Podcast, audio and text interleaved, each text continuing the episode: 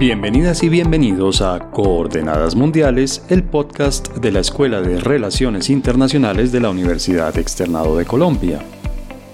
La Alianza del Pacífico está cumpliendo 10 años de haber sido creada. Durante este tiempo, el mecanismo de integración económica y comercial creado por Chile, Colombia, México y Perú parece haber funcionado bien y estar cumpliendo sus objetivos económicos. Pero, como cualquier iniciativa internacional, la Alianza del Pacífico no se limita al campo económico. Para comenzar, la creación de este mecanismo puede ser vista como la respuesta de un grupo de países latinoamericanos que en ese momento eran gobernados por presidentes con ideología liberal a los procesos de integración que habían impulsado los gobiernos de izquierda en la región. Si bien la ideología liberal estuvo en la génesis de la Alianza del Pacífico, también lo estuvo el pragmatismo. Frente a los numerosos intentos de integración regional en los que han primado los objetivos políticos, la Alianza del Pacífico pareciera erigirse como un espacio en el que los gobiernos de los Estados miembros no son los protagonistas, sino que cumplen un papel de facilitadores y permiten la integración de sus empresarios, sus inversionistas, sus académicos y muchos otros actores. Para Colombia, que tiene en este momento la presidencia pro tempore, la Alianza del Pacífico ha sido una oportunidad de acelerar su incursión en Asia. Este mecanismo le ha permitido aprovechar las herramientas que los otros tres miembros ya habían desarrollado para promocionar sus bienes y sus servicios y para atraer inversión. Después de 10 años, la Alianza del Pacífico es muy joven como proceso integrador. Sin embargo, ya hay logros y elementos concretos que permiten hacer un balance de su funcionamiento. Para hacerlo nos acompañan desde Santiago de Chile, Lorena Oyarzún, coordinadora del Magíster en Ciencia Política del Instituto de Asuntos Públicos de la Universidad de Chile, y desde Medellín, Luis Fernando Vargas Alzate, presidente de la Red Colombiana de Relaciones Internacionales, Red Intercol, quien es profesor de EAFIT.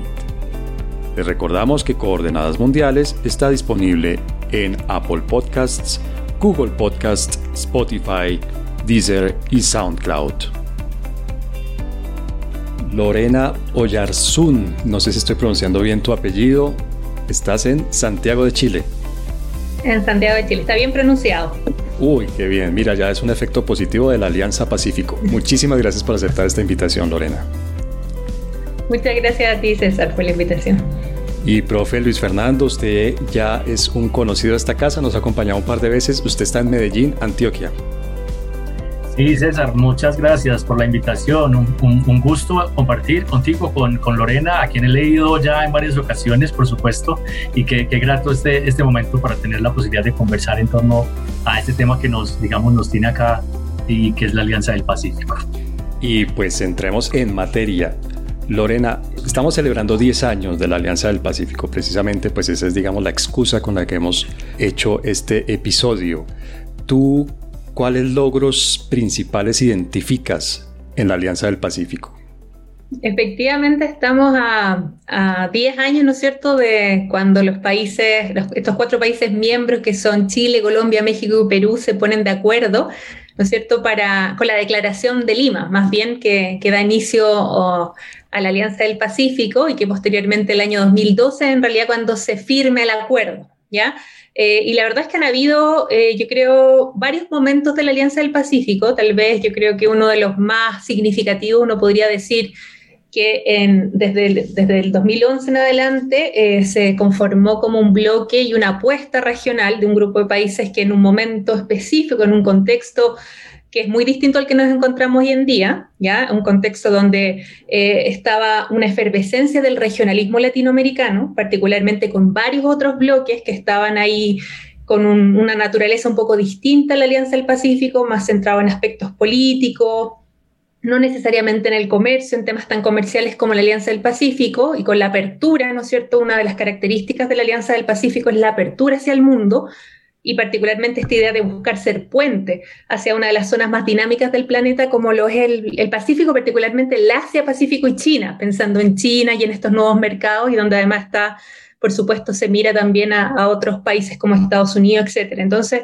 yo creo que uno de los logros que ha tenido fue mm, coordinar estos cuatro países que muchas veces estaban, eh, sobre todo Chile no era país miembro pleno de una organización, eh, si bien fue, lo fue de UNASUR en su momento, pero una organización de carácter económico, eh, con libre comercio, etcétera, no había sido Chile miembro pleno, ya sino miembro asociado, por ejemplo, del Mercosur, etcétera, o de otros esquemas como la Comunidad Andina, etcétera, pero como miembro pleno, eh, yo creo que eso una, logró coordinar y sensibilizar a, a, un grupo, ¿no es cierto?, de países que en ese momento quienes lo lideraban pensaron que era una buena estrategia de inserción internacional que hacía un poco contrapeso a otros bloques que tenían ideas distintas. Y además esto concitó mucho interés, o sea, pensemos que a esa fecha ha cambiado ahora, pero estamos hablando de más de 50 países observadores y con varios que quieren ser miembros asociados, incluso Ecuador ahora con el nuevo gobierno intentando ser miembro pleno. Entonces,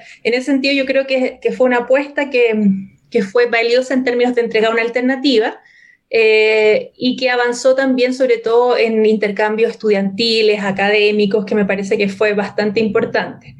Lorena, por lo que nos dices, pues la Alianza del Pacífico funciona alrededor de la idea del comercio, de la apertura comercial, de la, de la llegada y la conquista a mercados, pues los cuatro mercados que hacen parte de la alianza, pero también otros mercados, precisamente aprovechando esa sinergia que se puede generar entre los cuatro países.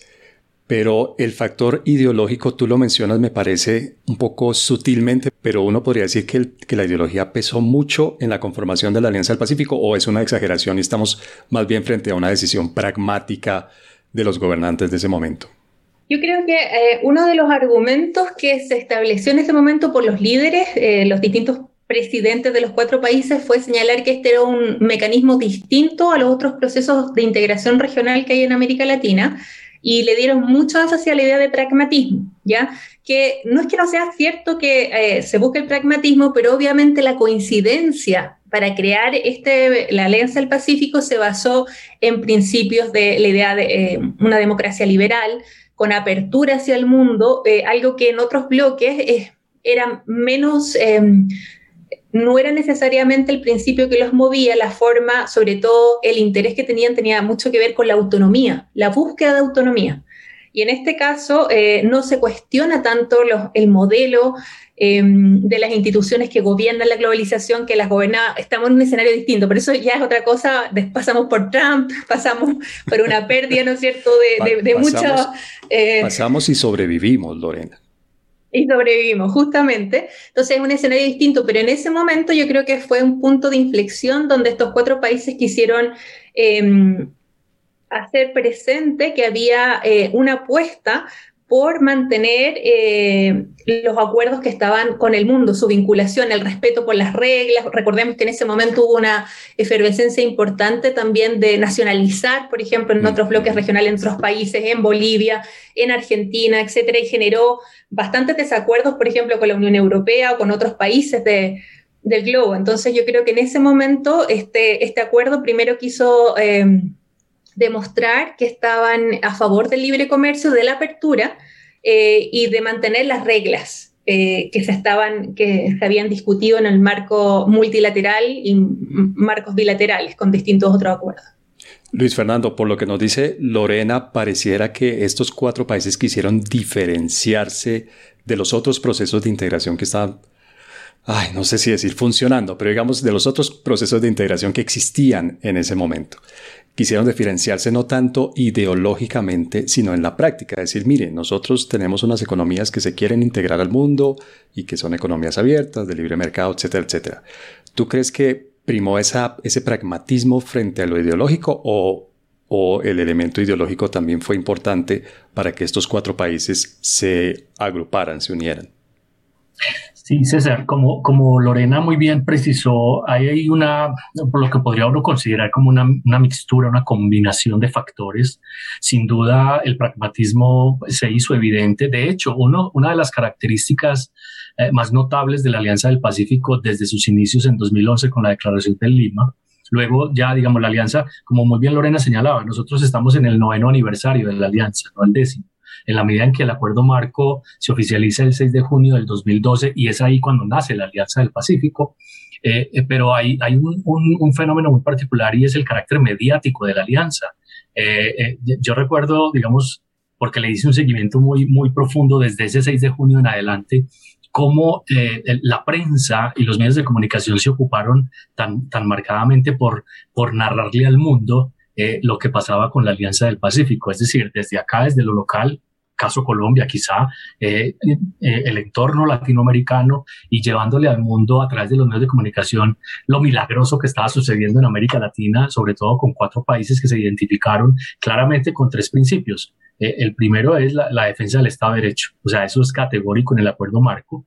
La democracia como sistema es fundamental, de hecho, esa es la razón por la cual se ha, se ha mostrado, digamos, ser un tanto reacia a la participación de algunos actores que no están tan claramente marcados frente al tema de la democracia y eh, lo que mencionaba Lorena muy bien, el, tema del libre comercio. Es decir, la, esencia de la Alianza del Pacífico es liberalización económica, comercial, que, que, pareciera, pareciera, digamos, es lo más importante, pero pareciera haber perdido alguna trascendencia.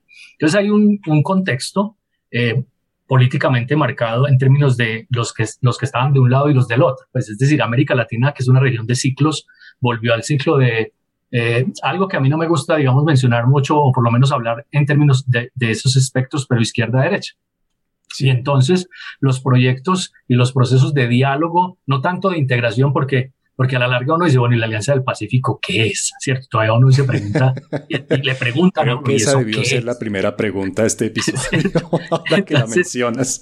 entonces uno dice, no, mentiras, esto queda en la introducción más adelante, en la obviamente vamos a explicar qué No, está muy bien.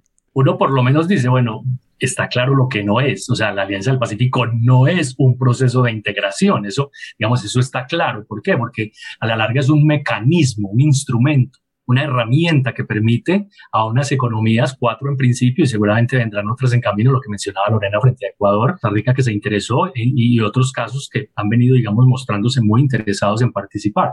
Pero, pero no es que nosotros estemos visualizando un proceso de integración. De hecho, uno lee a algunos autores que dicen, bueno, ¿y por qué la Alianza del Pacífico no ofrece lo que ofrecen procesos de integración, por ejemplo, como la Comunidad Andina Naciones? Los llevan incluso a, a, a un terreno del despropósito casi de pensar que por qué no lo hace igual que la Unión Europea, cuando nosotros estamos hablando de un diálogo entre cuatro economías que tenían libre comercio previamente, porque eso es importante y Lorena lo mencionaba. O sea, son cuatro, cuatro, cuatro economías que tenían ya libre comercio entre ellas y que lo que hacen es formalizarlo a manera de bloque, ¿cierto? Pero ni siquiera negocian como bloque, porque no, no, digamos, en la medida en que no son, un, no son todavía un, un un prospecto de integración comercial, perdón, de integración económica, entonces no, no se negocia. Yo leía incluso a Lorena en alguna reflexión que hacía por allá en algún texto, eh, y, y, que esa podía ser tal vez una de las falencias de, no, de nosotros no pensar todavía la, a la Alianza del Pacífico como un bloque en términos de negociaciones. Pero yo creo que todavía no le podemos pedir eso a la Alianza del Pacífico. Entonces ya, digamos, para, ahora sí para responderte, César, la pregunta, el tema es el tema es que hay un contexto político, digamos, de dobles, perdón, de dos orientaciones, unos hacia la derecha, uno hacia la izquierda, y los que se identifican, digamos, con ese libre cambio, el regionalismo abierto y demás, pues se comprometen con un mecanismo que firman y, y arranca todo este proceso. Lorena, ¿qué han ganado individualmente cada uno de los países? ¿Qué ha ganado Chile? ¿Qué ha ganado Colombia? ¿Qué ha ganado Perú? ¿Qué ha ganado México? Obviamente no te pido un, un inventario detallado, pero ¿qué ha ganado cada uno de estos cuatro países por estar adentro de esta alianza? Yo creo que son, son varios niveles que tal vez uno podría abordar. Primero, yo creo que hay países, por ejemplo, como Colombia, que se encontraban tal vez un poco más lejanos en la inserción económica internacional, a diferencia, por ejemplo, de Perú y Chile, que tienen una trayectoria bastante eh, más eh, desarrollada respecto a su apertura, eh, su estrategia de liberalización y de, de apertura, de de acuerdos bilaterales, regionales, etcétera, eh, y sobre todo con el Asia-Pacífico, miembros, ¿no es cierto?, de la PEC, también eh, haber firmado anteriormente, siendo uno de los primeros con, de los distintos países, de, bloques como la Unión Europea, Estados Unidos, y Colombia también siguió en esa, en esa línea, porque tú sabes que para ser miembro tienen que tener eh, tratados de libre comercio entre ellos, los cuatro países, pero además tenían esta característica de que habían firmado con Estados Unidos, con la Unión Europea, o sea, a diferencia de varios países de la región, ya como, no sé si pensábamos en Brasil o en, Argentina o los miembros de, Mercosur. Entonces, yo creo que a Colombia, por ejemplo, sí le servido para acercarse un poco más tal vez al Pacífico. En ese sentido, eh, se está viendo cómo, cómo, se inserta, ¿no es cierto? Como eh, ahora, sobre todo pensando en que hablar de 2021, se ha reconfigurado el sistema internacional, tenemos el bloque del RCEP, donde están los países de la ASEAN, ¿no es cierto?, más, más China, Japón, o sea, un nuevo bloque, el TPP-11 ha quedado un poco eh, debilitado después de la salida de Estados Unidos y, también en este contexto, como decía, donde los grandes poderes del globo se, se, está viendo cómo se reconfigura este orden internacional, cuál es el papel de China, cuál es el papel de Estados Unidos, de una Rusia donde cada vez está siendo más prominente eh, y donde también las alianzas vamos a tener que ver cómo se configuran. Entonces yo creo que eh, en ese sentido, por ejemplo, para países como México, también es interesante ver porque eh, se acerca un poco más a la región. Recordemos que México, después del Tratado de 1994, 94, del, del Telecam, del Tratado de Libre Comercio de América del Norte, que ahora lo modificaron, ¿no es cierto?, en, en esta, en, hace poco, eh, pero se había acercado muchísimo a Estados Unidos y siempre ha sido su vecino. Y obviamente eso le significa eh, una relación, obviamente una interdependencia mucho mayor que la que tiene Chile, Perú, incluso Colombia, que Colombia igual tiene una cercanía importante, pero, pero para México obviamente eh, su principal mercado ha sido Estados Unidos, pero le da una oportunidad por lo menos para diversificar un poco y acercarse bilateralmente, no sé si a través de la alianza, que esto que tú me preguntabas, pero creo que la alianza ha servido para que México también eh, profundice algunos nexos con cada uno de estos países, ya de manera bilateral. También han habido, yo creo, eh, oportunidades en términos de, cooperar, eh, el mismo uso de algunas sedes diplomáticas, ¿no es cierto?, eh, que la han hecho en conjunto los países de la alianza, creo que ha sido interesante. Interesante también que eh, los, requisitos para ingresar las visas también se eliminaron en términos porque países, por ejemplo, México es un país que tenía mucha reticencia con, no sé, los casos de Colombia, con Perú, etcétera, eh, y ahí se eliminaron visas. Yo creo que eso ha servido también bastante. En términos comerciales, yo creo que es la gran debilidad que, que les queda a los países de la alianza. ¿Por qué? Si bien eh, las, trabas al comercio son muy bajas, pero esto eran bajas incluso antes de la firma de la, del acuerdo. ¿ya? O sea, estamos hablando que ahora casi, no, casi el 100%, es un noventa y tantos por ciento, no hay aranceles, pero anteriormente era 92, por ejemplo. ¿Ya? O sea, habría que confirmar, no sé si eran... Entonces, eh, lo que sí, el comercio intrabloque sigue siendo muy bajo. Según algunas, las últimas estimaciones, algunos dicen que es 0,5 intrabloque y algunos dicen que es, 0,3. O sea, realmente... Muy, muy, bajo, o sea, eso puede ser fácilmente un error estadístico. Es muy bajo. Entonces, eh, realmente yo creo que ese es como el, el, uno de los principales, la profundización económica, que es uno de los aspectos objetivos en los que se ha basado la, la Alianza del Pacífico y plantear, ¿no es cierto?, esta integración para lograr la profundización. Eh, yo creo que es un, elemento importante, o sea, porque la interdependencia eh, intrabloque, por ejemplo, si lo comparamos con el Mercosur, que tampoco es la panacea, no voy a decir eso, pero sí tiene mucha mayor integración de los mercados.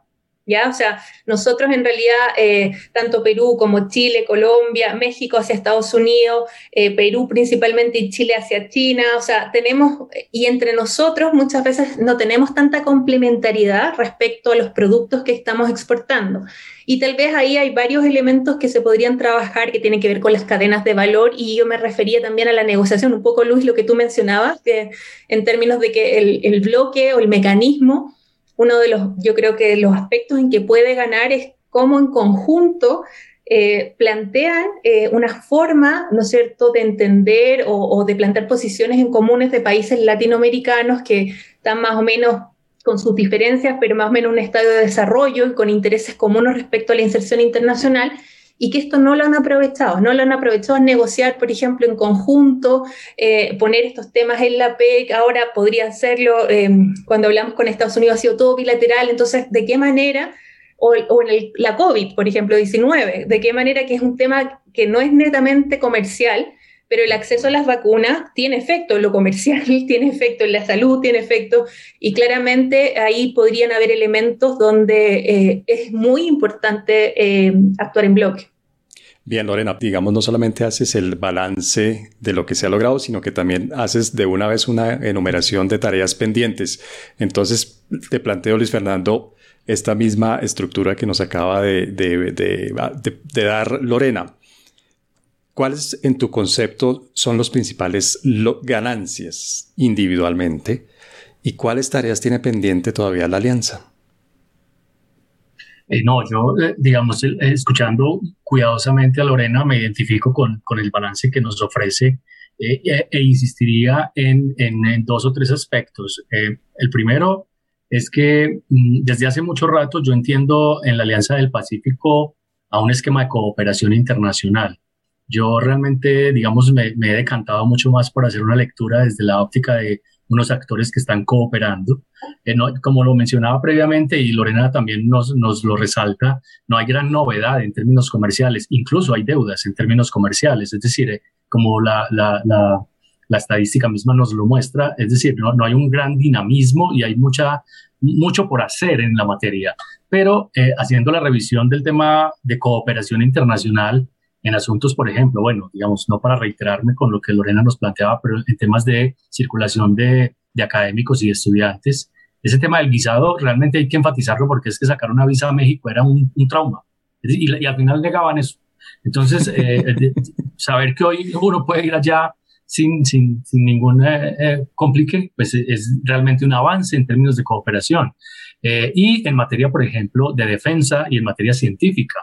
Y algo muy importante, yo creo que el gran logro también de la alianza es que puso en, en, en, concordancia los intereses del sector privado de las cuatro naciones que están en, en, esa, digamos, en esa estructura o en ese esquema que nosotros estamos tratando de analizar ahora. Eh, por ejemplo, recientemente hicimos una, una investigación donde hicimos, colocamos la lente sobre la actividad del grupo Sura, que es un grupo, digamos, es, es, es, una de las grandes empresas que tiene Colombia y que ya es hoy en día una, la denominaron en su momento una translatina a nivel americano, latinoamericano, y resulta que en realidad eh, la interacción entre, por ejemplo, los empresarios que están adscritos a este grupo con los empresarios que están en Chile, en Perú, en México, ha sido una interacción muy positiva y eso ha, digamos, ha, superado las fronteras. Entonces, eh, en términos, por ejemplo, de las, de las pequeñas y medianas empresas, que hay unos grupos de trabajo que interactúan entre las economías que hacen parte de este, de este conglomerado, por decirlo así. Entonces, me parece que en ese orden de ideas, eh, para resaltar eh, el tema de que no exista una burocracia, pues es decir, esto es como yo lo veo y seguramente habrá mucha gente que no esté de acuerdo conmigo, pero el tema de burocracia estorbándole al proceso es muy significativo. Es decir, que los empresarios entre ellos puedan interactuar, que los académicos entre nosotros podamos interactuar, que los estudiantes tengan esa movilidad que están teniendo. Lástima pues la COVID-19 y sus efectos, pero eso venía muy bien. Es decir, yo incluso estaba próximo a aplicar a una de esas becas de Alianza del Pacífico de movilidad. Entonces, todo eso en términos de ciencia, tecnología, de, programas de defensa de los gobiernos que están involucrados, es, significativo, es un resultado significativo de la cooperación internacional. Me parece que eh, no, tanto singularizándolo para cada caso, sino más bien viéndolo en, términos generales. Ahora, si lo singularizamos, estoy completamente de acuerdo con Lorena en que, en que hay unos grandes beneficios para Colombia en términos de cómo Colombia interactúa con el Pacífico, pero no con el Pacífico nuestro, sino con el Pacífico asiático porque, porque por ejemplo, Perú y Chile, además México, tienen vínculos directos con, con, todo lo que obedece al foro APEC, ¿cierto? Entonces Colombia nunca, Colombia nunca pudo llegar a tener un diálogo o un vínculo directo con ellos. Tiene que servirse ahora de la Alianza del Pacífico para ese diálogo. Colombia realmente ha estado bastante retrasado en términos de cómo visualizar el diálogo con Asia-Pacífico, mientras que Perú, Chile y México lo han venido avanzando más satisfactoriamente. En ese sentido, a Colombia le sirve mucho tener eh, la participación en la alianza. Y el caso de México es bien particular. Bueno, en general, eh, México se ocupó estos últimos dos años de, ver cómo salía el problema en que estaba con Trump eh, por, por, por, la renegociación del NAFTA, que ya hoy no existe, ya hoy hablamos del TEMEC, o en inglés es el USMCA, eh, ya, digamos, esos dos años que pasaron, México estuvo muy ocupado de eso y hoy en día le reclaman al presidente Andrés Manuel López Obrador que se, que se active, que, que, que, defina hacia dónde la Alianza del Pacífico va para México. Eh, no, no, no, tan difícil para Colombia y para, y para Chile, por ejemplo, que mantiene, digamos, una clara orientación. El tema de Perú, por ejemplo, con el, con el eh, presidente Sagasti, no es tan claro, digamos el tema de Perú es complejo por lo que pasó. Pues, es decir, Vizcarra fue destituido, un presidente cinco días, llega luego Francisco Sagasti y, trata de, recomponer y, eso afecta, pero afecta también por lo que mencionaba previamente. El hecho de no tener una burocracia en este sentido ya es negativo, no tener una institucionalidad que permita que las cosas permanezcan avanzando. Hay como una gran paradoja, es decir, que a la alianza le sirve no tener esa burocracia, pero a veces se ve afectado por no tenerla. Pues creo que aquí podríamos invocar uno de esos grandes principios de las relaciones internacionales. Bueno es culantro, pero no tanto. Es decir, está bien que haya poca burocracia, pero no está bien que no haya alguna burocracia, obviamente, desde un punto de vista de funcionamiento organizacional y de institucionalización, pues de lo que entendemos en relaciones internacionales como institucionalización.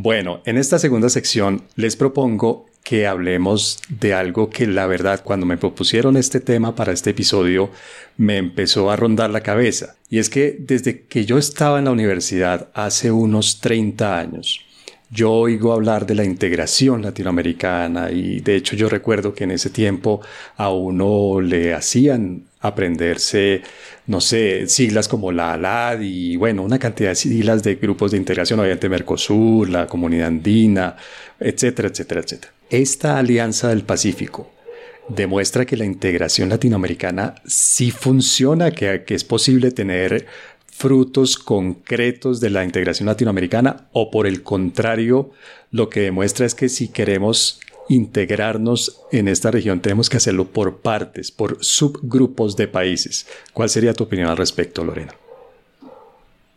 Mira, yo creo que es una, esa reflexión que tú hacías se la, se la, se, la hacen muchos investigadores e investigadoras, eh, porque en general el inicio de América Latina, ¿no es cierto?, está vinculada hacia los proyectos de integración. Si es que uno se va al inicio eh, de la gran América Latina, ¿no es cierto?, eh, incluso los proyectos de Simón Bolívar, Francisco Miranda. La pregunta yo creo que tal vez hay que cambiarle un poquito en términos de por qué usamos o por qué nos referimos a la integración. Y ahí la integración yo creo que hay que entenderla como un mecanismo, no como un fin. La integración tiene que usarse para mejorar la vida de las personas, de las ciudadanas y ciudadanos, no un fin en sí mismo. Y ahí eh, pueden haber distintas maneras de integrarse. La integración antes estaba asociada como a un sector, a una ideología, y yo no creo que eso sea así. Yo creo que hay distintos mecanismos, maneras, y sobre todo en un escenario tan líquido como el actual donde vemos que las grandes narrativas se están eh, diluyendo eh, y de hecho falta una gran narrativa y muchas veces ahí vienen espacios que se ocupan, ocupan los populismos. Entonces, en este sentido, yo creo que la pregunta es, ¿qué es lo que ha pasado con estos proyectos de integración? Y tal vez eh, en los 60, que fue cuando hay una gran efervescencia de los proyectos regionales, tú hacías referencia a la LADI, a la LAC, al sistema centroamericano, la comunidad andina, etcétera, en adelante, gran parte de, ese proyecto tenía que ver con cómo nos insertábamos que países periféricos, países que, que, no eran centro y que estaban compitiendo con reglas del juego que no estaban hechos para ello y que era muchas veces injusta. Y en este sentido, la pregunta es, bueno, ¿ahora qué pasa? En este escenario, la Alianza del Pacífico, que busca, eh, que busca mm, eh, llevar a cabo, que busca enfatizar. Y ahí retomo tal vez un poco lo de la sección anterior que mencionaba Luis y que tiene que ver con la Alianza del Pacífico. Es un proyecto, es un mecanismo que se denomina, ¿no es cierto?, pragmático y que efectivamente buscó dar respuesta en un escenario que fueron distintas a los otros proyectos regionales con los que convivía, pero que también ahora estamos en un, escenario que cambió. Entonces, eh, eh, esa falta, por ejemplo, ese mecanismo que decíamos no es qué tanta integración es, ¿ya? Y acá la pregunta es, bueno, ¿qué es lo que busca la alianza? ¿Quiere mejorar, no es cierto, la mayor inserción de estos países, de estos cuatro países y proyectarse hacia otras áreas? Claro, lo quiere hacer. Lo ha hecho, falta todavía, pero sí ha tenido avances significativos. Es importante tal vez cambiar el, el tema de la institucionalidad yo creo que es un desafío clave para una mayor integración, porque efectivamente, eh, a ver, el que tú tengas una secretaría permanente o seamos una organización internacional no significa que va a ser exitoso. Pensemos en UNASUR. UNASUR con secretaría permanente, una organización internacional, cambia el gobierno, cambian los gobiernos y cambia el interés de los Estados miembros. Imagínense toda la inversión que hubo en esa, esa infraestructura. Eh, y, por lo mismo creo que el gran desafío de la integración en América Latina pasa por cambiar la mentalidad en términos de entender que la integración es una herramienta, una condición sine qua non tal vez para el desarrollo, pero tiene que ser flexible en qué sentido. No es el fin, no es un tipo de integración, es cómo respondemos a las demandas sociales. Y acá yo creo que eh, sí va a ser muy relevante para decir, bueno, ¿es el éxito o fracaso de la Alianza del Pacífico? Yo creo que ha sido exitosa hasta ahora en términos de su posicionamiento internacional, de su interés, pero tiene muchos, o sea, ahora hay un punto de inflexión en términos de va a seguir siendo relevante o va a entrar esa sopa de letras de la irrelevancia. ¿Ya? ¿Y por qué lo digo? Porque tal vez lo más importante hoy en día no es tanto los factores externos, que son clave, y no digo que no, que son importantes, lo que pasa en Estados Unidos, la pandemia, cómo salimos de la crisis, pero ¿qué pasa en Chile? ¿Qué pasa en Perú? ¿Qué pasa en Colombia y en México? ¿Hay voluntad política real? Y a esto no me refiero con que tiene que haber una institucionalidad eh, igual que la del Mercosur o igual a la de la comunidad andina, me refiero a la voluntad política para detectar los intereses en comunes y que estos intereses en comunes vayan para resolver las demandas ciudadanas.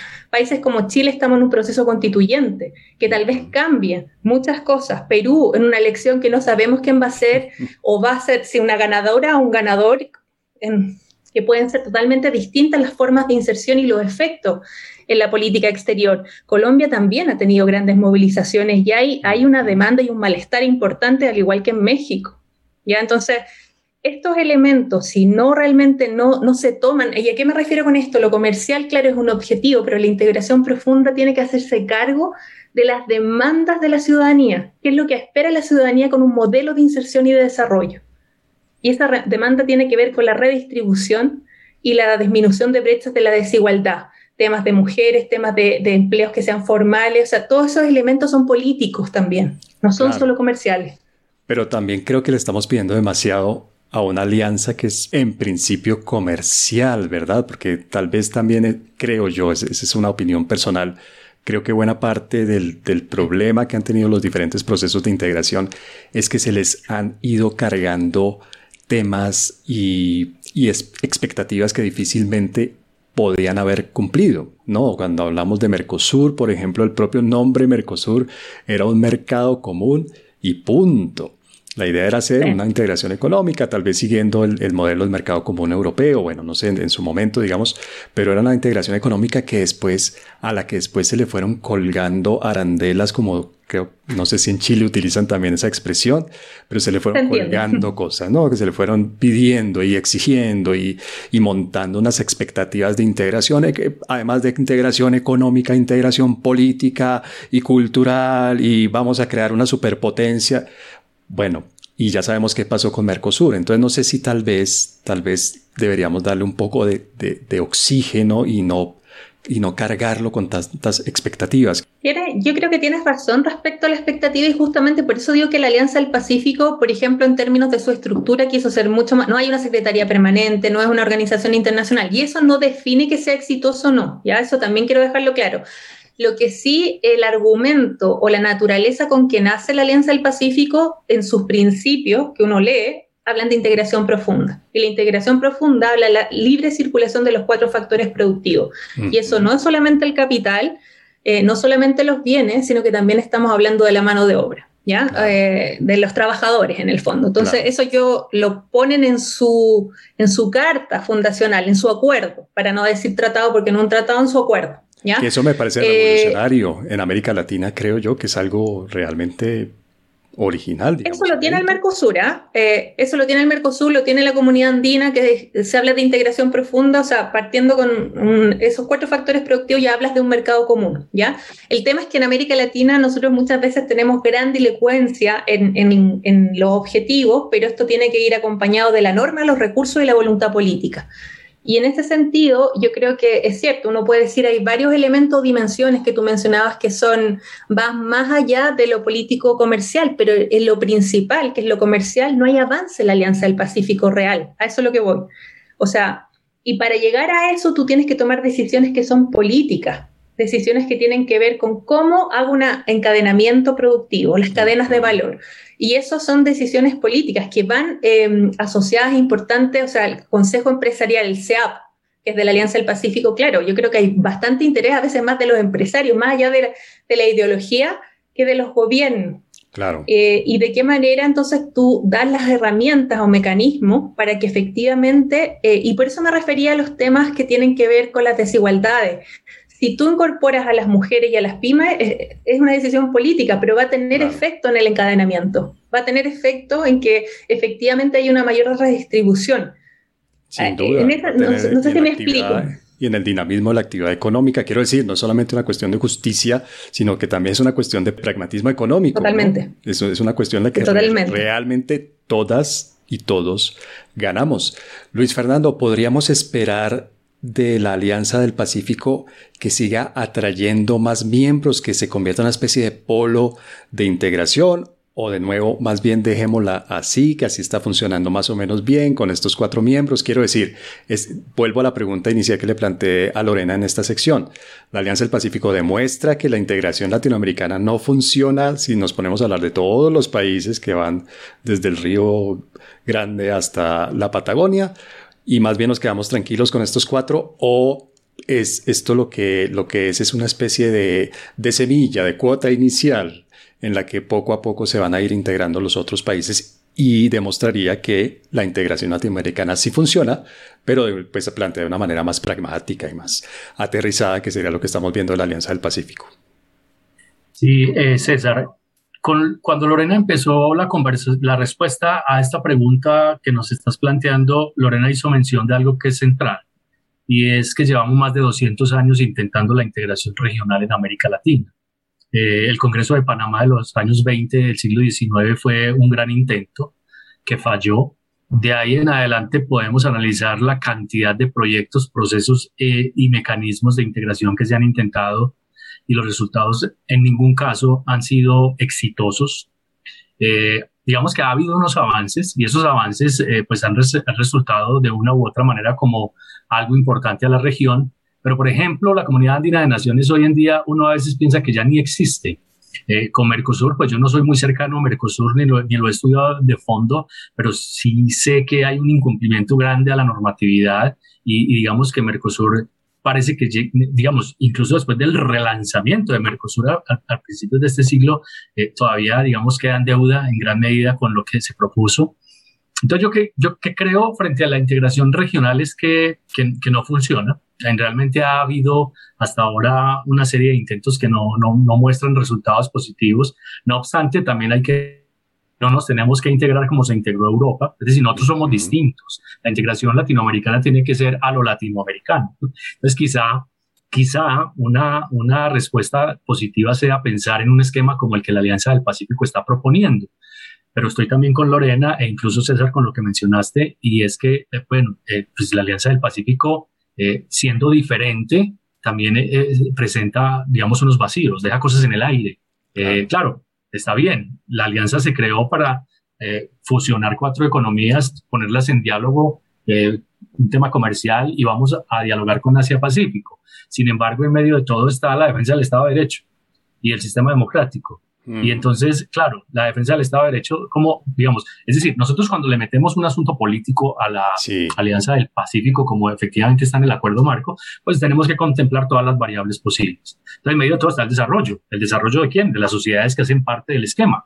Que está el desarrollo es una cosa muy compleja. Pero es complejo en América Latina, es complejo. Si les ha costado en Europa, porque no, no nos olvidemos que Turquía lleva tal vez los mismos 30 años que yo mencionaba desde que yo empecé a estudiar la integración latinoamericana, tal vez hace 30 años Turquía estuvo, ya no lo está, pero estuvo tocando las puertas de la Unión Europea y creo que este tema precisamente de democracia y derechos humanos y etcétera fue la principal piedra en el camino para que Turquía pudiera ingresar, por ejemplo, ¿no? Absolutamente, absolutamente, exacto. Digamos que también sirve un poco para mirar esto en perspectiva comparada frente a esos casos. Lo, lo, que sí creo es que la Alianza del Pacífico es distinta eh, y en ese orden de ideas creo que sí hay resultados positivos. Me preguntabas, César, si podemos esperar que haya más miembros. Yo, yo creería que sí, puede haber, puede, haber más miembros en el esquema. Eh, de todas maneras, como es un, es un esquema que, digamos, en, en términos de requisitos, eh, tiene unos muy pocos, es cumplir con liberalización económica y comercial entre los actores involucrados eh, y respetar el Estado de Derecho y la democracia. De ahí en adelante, digamos, eh, cabrían muchas más cosas. En ese orden de ideas puede verse una expansión, digamos, que se hable tal vez de como se habló en Europa en su momento, digamos, la, ampliación de, los miembros. Eh, lo otro es que tenemos una región muy cambiante y en ese orden de ideas también puede afectar que cada cuatro o cinco años, de acuerdo con los cambios gubernamentales, pues se generen cambios también que puedan impactar negativamente la participación de los actores en, el esquema Alianza del Pacífico. No pasó, por ejemplo, en Chile, en Chile se esperaba que con la llegada de Michelle Bachelet en su momento, pues eso iba a afectar. Si hubo una relativa, digamos, llamémoslo tal vez estancamiento, un relativo estancamiento del diálogo con la Alianza del Pacífico, nos asustamos mucho con la llegada en, en, en Perú de Ollanta Humala, dijimos ya, hasta aquí llegó, Perú en la Alianza del Pacífico, Ollanta Humala simplemente va a decir chao y no pasó. Ollanta Humala, digamos que lo que hizo fue entender las dinámicas de la alianza y la alianza entender a Perú desde la perspectiva en la que está. Lo mismo pasó con Andrés, eh, Andrés López, Manuel Andrés López Obrador, que todos decían, bueno, México se fue ya de la alianza y bueno, ahí están. Entonces, de una u otra manera también se demuestra que hay un gran eh, sentido de voluntad política para corresponderle a la alianza.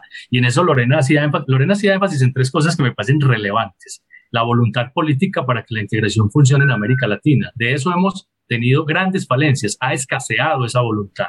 Ahorita con los miembros de la alianza se ha percibido que existe algo en torno a esa voluntad. El tema de los recursos y las instituciones con la alianza, digamos, no tenemos instituciones, pero hay convicción de los múltiples actores que participan del ejercicio de que la cosa puede funcionar bajo el esquema que lo están proponiendo. Eh, yo realmente resalto la participación del sector privado. Es lo que más de cerca he seguido.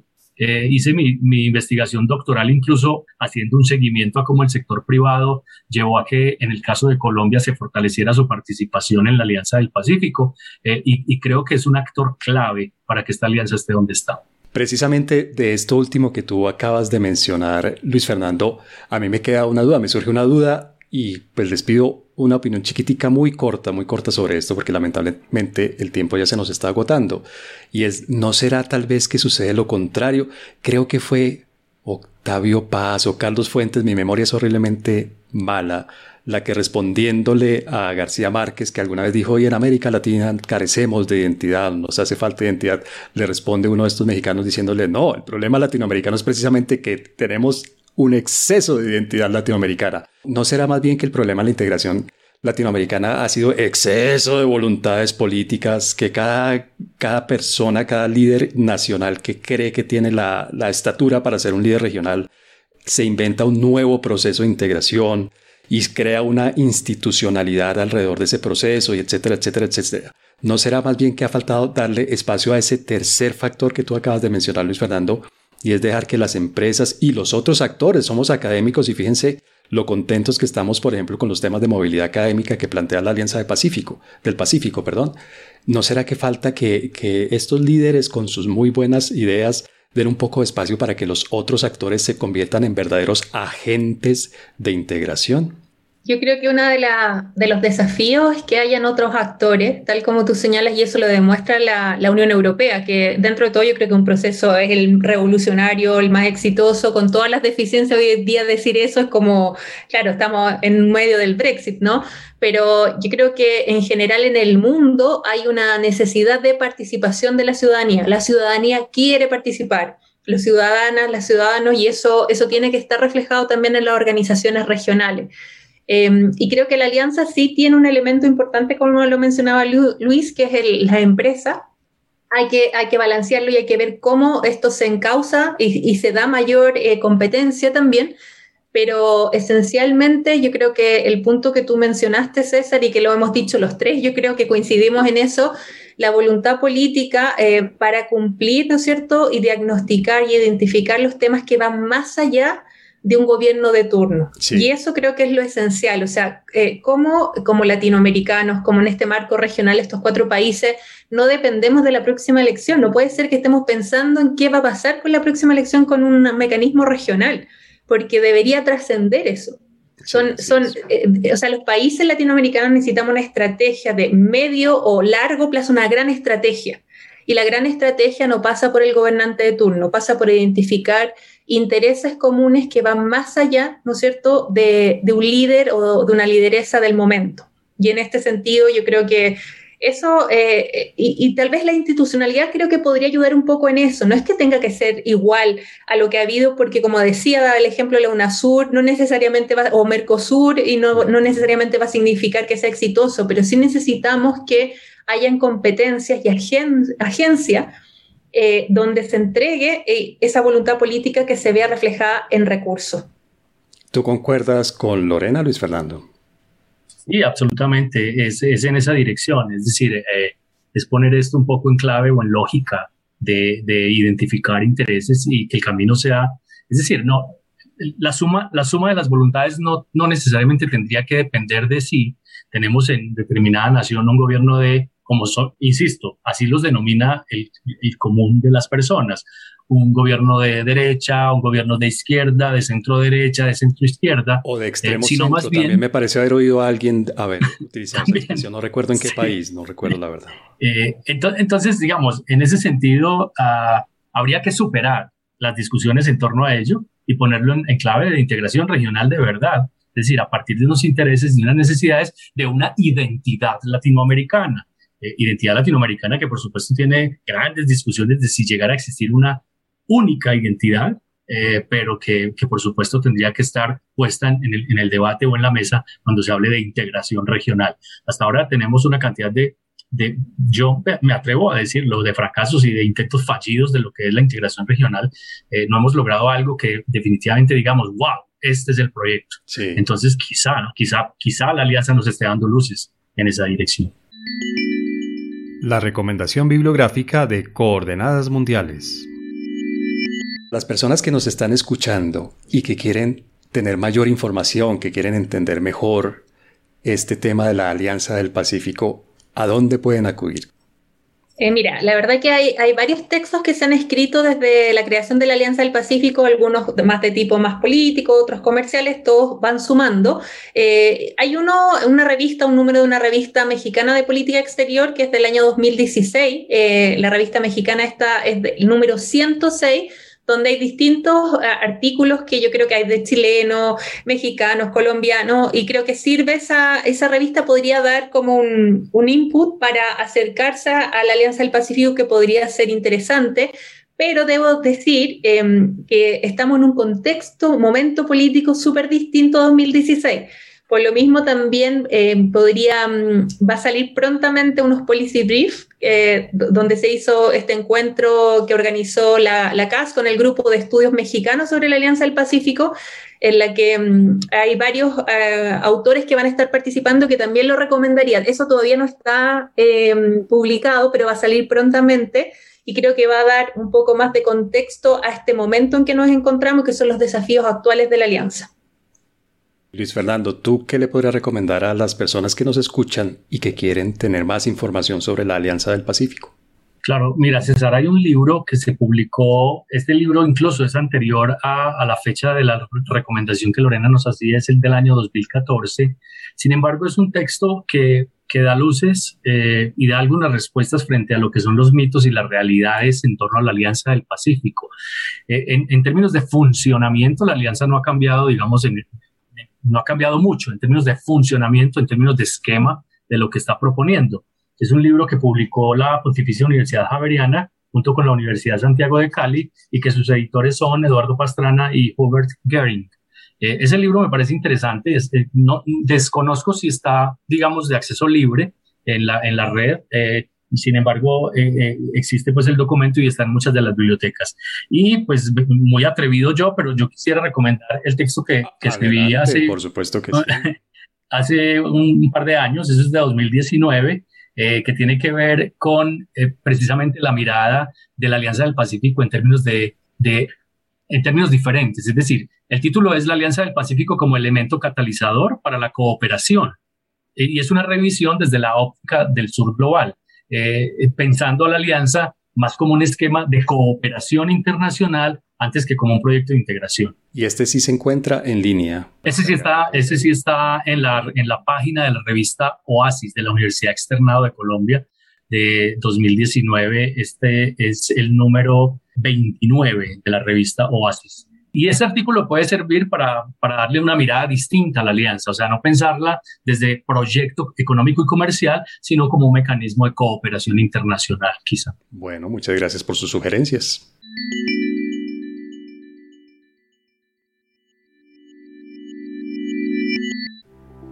Lorena Oyarzún, muchas gracias por habernos acompañado desde Santiago de Chile en este episodio de Coordenadas Mundiales.